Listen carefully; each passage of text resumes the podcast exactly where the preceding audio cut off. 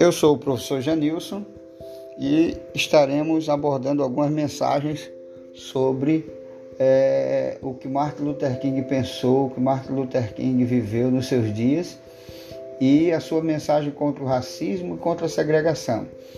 Ainda mais mensagens que falam de perdão, de amor, de generosidade, de fraternidade e de dignidade humana. Estamos aqui para dizer que algum momento da vida nós precisamos perdoar e sermos perdoados. Vamos aprender isso com Martin Luther King agora, a partir dessa série no nosso podcast.